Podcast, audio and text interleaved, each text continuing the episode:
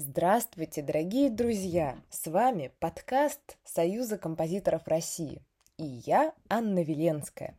Сегодня нас с вами ждет непростая тема, но красивая. Мы поговорим о спектрализме. Это одна из очень красивых идей 20 века, которая в дальнейшем повлияла на электронную музыку и еще много на какую. 20 век, как вы уже, наверное, догадываетесь, в музыке это век больших экспериментов. Я бы сказала так. По разным социокультурным и другим причинам в 20 веке композиторов постигла композиторская паника и тревога. Им показалось, что все уже написано. Причем эта мысль пришла композиторам разных стран в одно и то же время, и справлялись они с ней по-разному.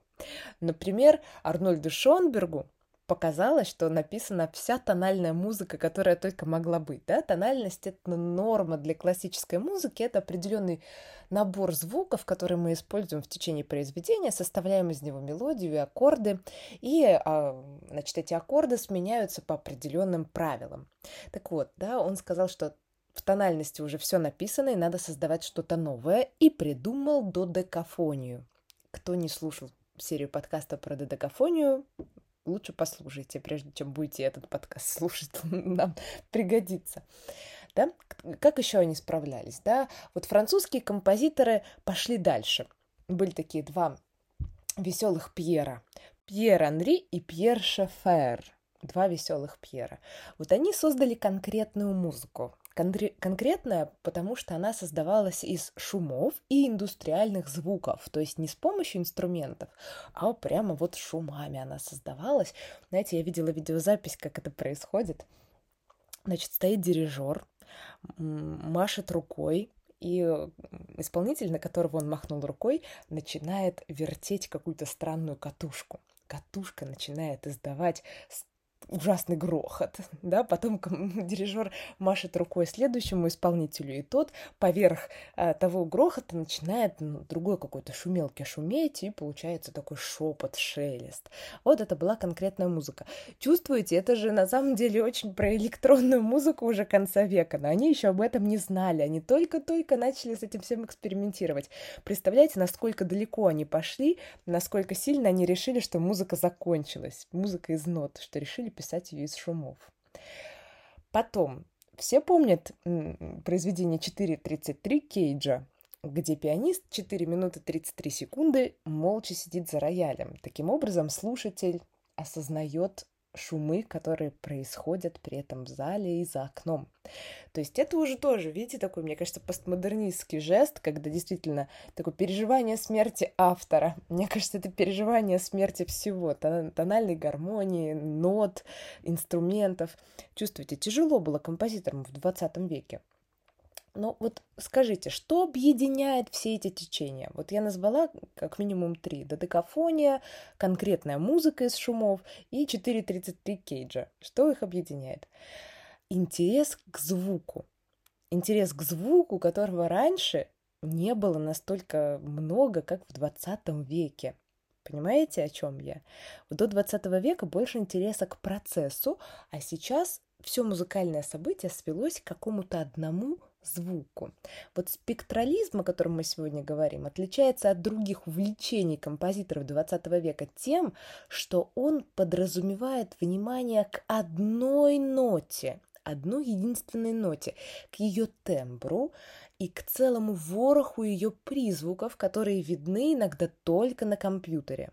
Эта нота для композиторов представляет предельнейшую важность, становится ароматом, который надо раскрыть. И все, больше ничего с ней делать не надо.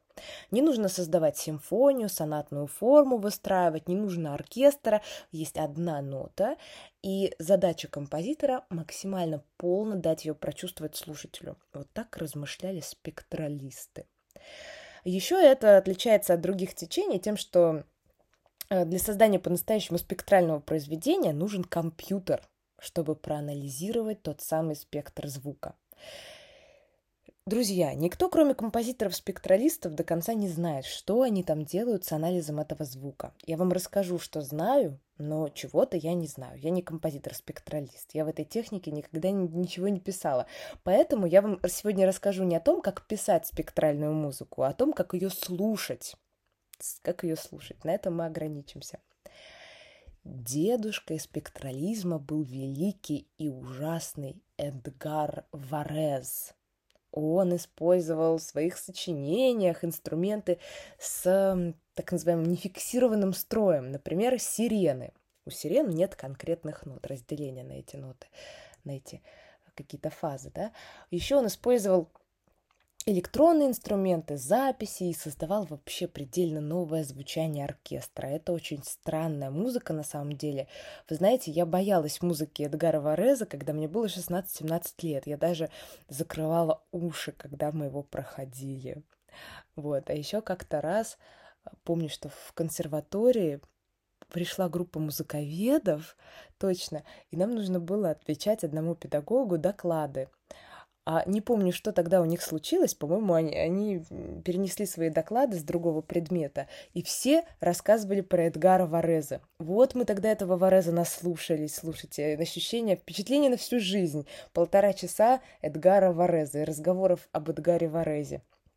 Я вам сейчас рассказываю это не потому, что я хочу разрядить обстановку или настроить вас, не дай бог, против композитора, а потому что это абсолютно нормально пугаться музыки, которая сейчас прозвучит. Если вашей первой реакцией на такую музыку будет закрыть уши, то с вами вообще все в полном порядке. Здесь задача вместе разобраться, как добраться до точки принятия и понимания. Это делается не за один день. И если эта музыка вам не понравится, вы имеете на это полное право. Имеете право ее не любить, а просто относиться к ней с уважением. И теперь, когда уже вам очень хочется послушать эту музыку, я еще немного оттяну время и прочитаю вам умную цитату Вареза о своей собственной музыке, а потом ее расшифрую. Так вот, Варес понимал музыку в качестве звуковых тел, движущихся в пространстве, и заявлял, что его музыка основана на движении независимых звуковых масс, взаимопроникновения и взаимоотталкивания, которые призваны прийти на смену линеарности традиционного контрапункта. Теперь давайте разберемся и осмыслим, что он тут такого сказал. Контрапункт – это техника еще из времен барокко, при которой композитор должен был написать несколько мелодий так, чтобы они продолжали хорошо сочетаться при любых перестановках. Например, когда нижнюю мелодию перемещаем наверх. И классическая музыка до 20 века развивалась, так сказать, горизонтально и с какими-то еще вот такими событиями вроде контрапункта. То есть она развивалась линеарно, вам дается материал, материал изменяется, и мы что делаем? Сравниваем ушами результат передвижения тем с тем, что было до этого. Вот это Варес имеет в виду под линеарностью, и вот с этим он борется. Не нужно сравнивать один звук в музыке Вареза с другим. Не нужно знать, в какой части произведения вы находитесь. Нет никакой линеарности, нет контрапункта. Есть только независимые звуковые массы. И это некие тела для него, которые движутся в пространстве. Вот я сейчас вам включу небольшой отрывок из музыки Вареза. Музыка называется «Пустыни». В этой музыке много страха и энтропии, и э, слушая ее, не, не осмысливайте ее рационально. Помните? Это движущиеся звуковые массы, и все, больше ничего. Просто чувствуйте их эмоционально.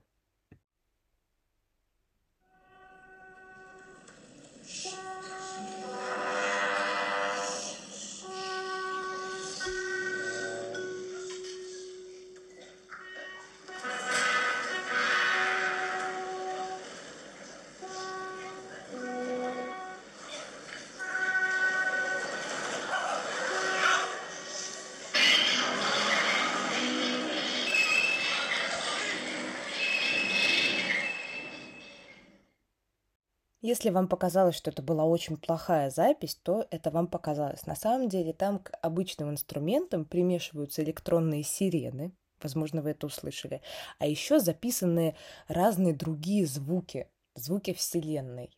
В этом часть конкретной музыки проявляется, да, вот такие шумы там есть. Это все прописано в нотах. Вот слышно, да, что композитор не хочет, чтобы мы слушали музыку как последовательность элементов. Он нас в конец путает постоянно, и там возникают просто некие странные звуки. Вам нужно почувствовать себя внутри этого музыкального пространства с какими-то странными событиями, как будто это небесные тела вокруг вас вращаются и вам не нужно это рационально осмысливать. Вот такого эффекта хотел э, добиться Варес. А еще он задал направление для будущих спектралистов. Вот его к спектральной музыке отнести можно с большим трудом, потому что он еще спектр не мог анализировать, давно жил, да, еще не дожил до компьютера, который все это анализирует. Но он задал им вектор и подарил вдохновение. А теперь расскажу вам сказку про Жерара Гризе молодой композитор Жерар Гризе в 1972 году 20 века заканчивал консерваторию как композитор. Он ее закончил и тут же получил грант на обучение в Риме.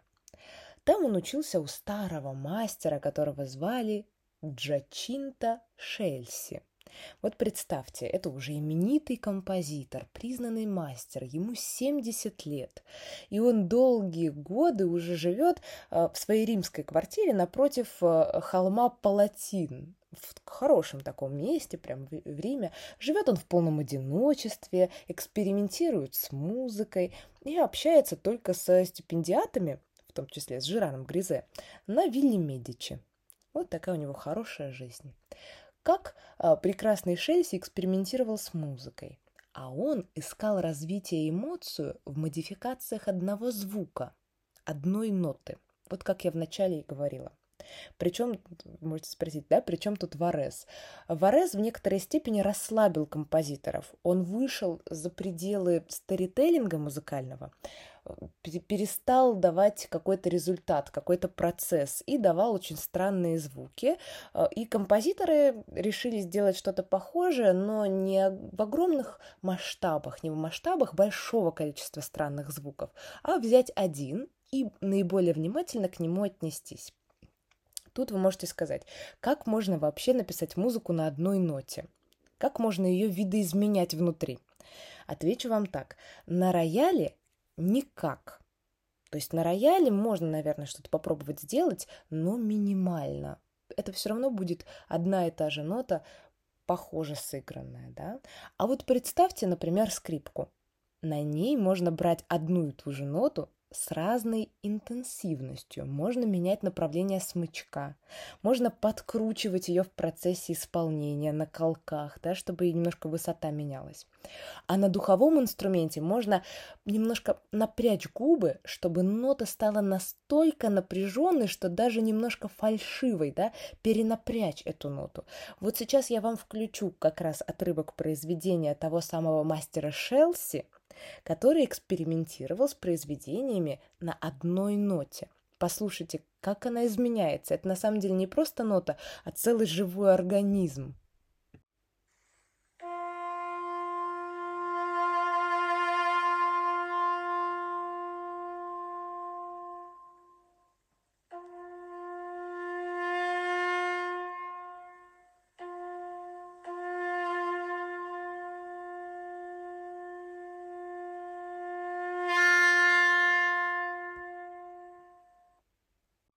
Вот так Шелси экспериментировал со звуком. Представляете, как он впечатлил молодого Жерара Гризе, который приехал к нему, э, на, так сказать, на повышение квалификации. Да? Гризе был крайне впечатлен. Он начал тоже думать в эту сторону, анализировать тембр ноты, прислушиваться к этим нотам. А ведь Шелси еще познакомил Гризе с одной книгой, с книгой учения о слуховых ощущениях как основа для теории музыки. Представляете, такую книгу уже написал Герман Гельмгольц еще в XIX веке. Он такую попытку предпринял установить связь физической и физиологической акустики с музыкальной наукой. То есть Гризе, мне кажется, я представляю, в каком, он был, в каком он был воодушевлении от ощущения, что сейчас они находятся на пороге открытия и будут писать музыку совершенно по-иному, по-новому. Он стал анализировать акустический спектр одной ноты. Вот что это такое? Как анализировать этот спектр? Вот сейчас я вам вкратце объясню. Дело в том, что слыша одну ноту, на самом деле мы слышим целый букет из ее призвуков.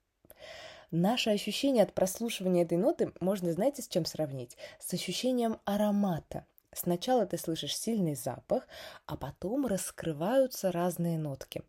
Я не сомелье, но я представляю себе работу сомелье как раз примерно так это что-то там они пробуют вино и говорят, что сначала такие нотки раскрываются, потом примерно такие нотки раскрываются. Вот с музыкой все абсолютно так же. Один звук имеет целую череду призвуков, целый букет, которые раскрываются в течение нескольких секунд звучания одной ноты. Эти призвуки называются обертона обертона. есть еще разные показатели, благодаря которым на компьютере видно, что обертона трубы будут по рисунку выглядеть иначе, чем обертона у скрипки. То есть каждый звук каждого инструмента будет выглядеть очень индивидуально. Это будет такой индивидуальный рисунок. И вот как раз этим рисунком интересовался Гризе. Если композитор подчеркивает для нас нужные нотки в призвуках, он делает нам приятно. А если нарушает рисунок звука и подсвечивает какие-то иные ноты, то мы начинаем испытывать дискомфорт, как будто что-то происходит неправильное. Вот сейчас будет мое предположение, как работал Гризе. Он, не, я не знаю точных данных, но это вот я ее просто послушала и предполагаю, как он работал. Значит, с помощью компьютера он делал анализ звука, находил эти призвуки одной ноты и то подзвучивал нужные нам призвуки, делал нам комфортно, да, они совпадали с основной ноткой, то подзвучивал не те призвуки, не попадал в них специально, и мы слышим ворох из нот, которые друг с другом дрожат, не хотят сочетаться, не хотят сливаться в одну. Вот я предполагаю, что он делал так. Для слушателей это как эксперимент такой. То нам приятно, то нам неприятно. Надо все время погружаться в свои ощущения. Сейчас покажу, как это звучит. А, мы сейчас послушаем с вами кусочек из произведения «Жур», то есть «День». Будет не больше 30 секунд музыки, но может быть, ну, могут быть очень необычные ощущения, хорошо? Но вы все равно послушайте, не перематывайте. Поанализируйте свои ощущения. На что это похоже – приятно вам или нет, что представляется в голове под эту музыку.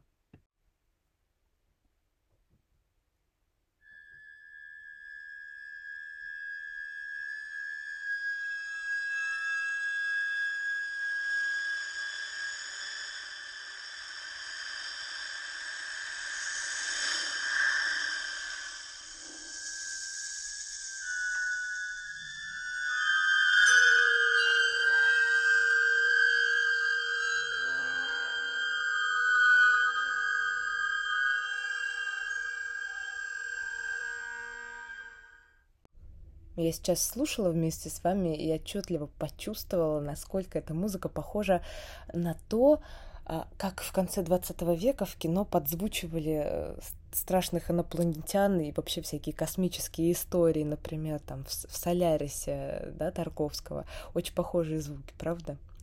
Вот. Это все очень связано друг с другом. Ну как? Как вам ощущения, правда? Странные ощущения я даже не знаю. Мне кажется, это похоже на путешествие в недра сознания таким легальным путем, но очень странно. Такой целый ворох из ощущений. Вот то, что делал Гризе, это и называется спектрализм. По его словам, спектральная музыка – это не система наподобие сериальной или тональной музыки, а отношение. Отношение к звукам не как к мертвым объектам, которые ты можешь комбинировать как заблагорассудится, а как к живым существам, которые рождаются, живут и умирают. Итак, друзья, сейчас будут пять важнейших итогов этой серии подкаста. Запоминаем. Первый итог. 20 век – это век внимания к звуку. Теперь один звук – это то, из чего можно сделать целое произведение. Например, это может быть шум, это может быть тишина, или это может быть обычный звук из оркестра, как мы сегодня с вами слышали. Второй итог. Есть два дедушки спектрализма. Это Варес и Шелси. Варес писал не линейную музыку, а музыку таких вот э, звучностей, таких небесных звуковых тел и создавал эмоцию в музыке с помощью тембра. А Шелси впечатлил и воспитал Жерара Гризе, который потом станет композитором-спектралистом. Третий итог. Композиторами-спектралистами, уже не дедушками, а настоящими, были Жерар Гризе и Тристан Мюрай, про которого мы немножко не успели поговорить, там он посложнее товарищ, ну тоже послушайте его, да, Тристан Мюрай. Их метод работы – это анализ спектра звука и работа с ворохом его призвуков. Вот такая сложная у них работа была – проанализировать, что там в звуке происходит, и нужное подзвучить. Четвертый итог. Как слушать музыку этих прекрасных спектралистов? Значит, написать-то они написали, а нам-то что с этим теперь делать? Музыка-то очень непростая. Как, как нам ее применить к жизни? Слушать ее нужно, анализируя свои ощущения, не думая, как это странно ни было. Я встречалась много раз с таким мнением о том, что 20 век — это такая музыка сверхинтеллектуальная, что там все время какие-то отсылки есть, там все время думать надо, какая-то там додекафония вечная, правда, в которой нужно изменение темы отслеживать. Так вот, нет, это очень иррациональная часть музыки 20 века. Это музыка усложненного гедонизма, это, это такой, такой гедонизм, представляете? Чтобы наслаждаться этой музыкой по-настоящему, нужно послушать ее много. Представляете, насколько много звуков анализировал и слушал Гризе, прежде чем писал свою музыку. Естественно, ему уже хотелось чего-то посложнее, когда он ее создавал, поэтому для него это было очень естественно, а для нас, как людей, которые не каждый день этим занимаются, это очень сложно. Ну вот, если будете слушать много, то будет наслаждение ворохом звука и его тембром. Ну и последний итог. Спектрализм — это внимание к тембрам и странные приемы игры. Так можно услышать эту музыку, значит, опознать ее на слух, отличить от других музыкальных течений. Это может быть ворох нот или одна нота. В этом есть какая-то статика и волнообразные такие, знаете, всполохи и затухания. Мне кажется, что эта музыка похожа на жизнь космических тел. Вот я себе так представляю, как зажигаются и гаснут звезды. Так можно отличить эту музыку на слух. Ну что ж, друзья, я вас поздравляю. Мы с вами сегодня разобрались э, с одним из самых сложных течений в музыке 20 века. Это та музыка, которую обычно называют махровым авангардом, то, что приводят в пример как гипер усложненную музыку. Но видите, по-моему, хорошо разобрались, и даже есть у меня сейчас желание ее послушать немножко. Надеюсь, у вас тоже оно появилось. Напишите, в комментариях, что думаете по этому поводу, понравилась вам музыка или не понравилась. А пока на этом все. С вами был подкаст Союза композиторов России, и я, Анна Веленская, разбиралась с вами вместе, как же слушать этот прекрасный спектрализм. До новых встреч, до новых серий подкаста.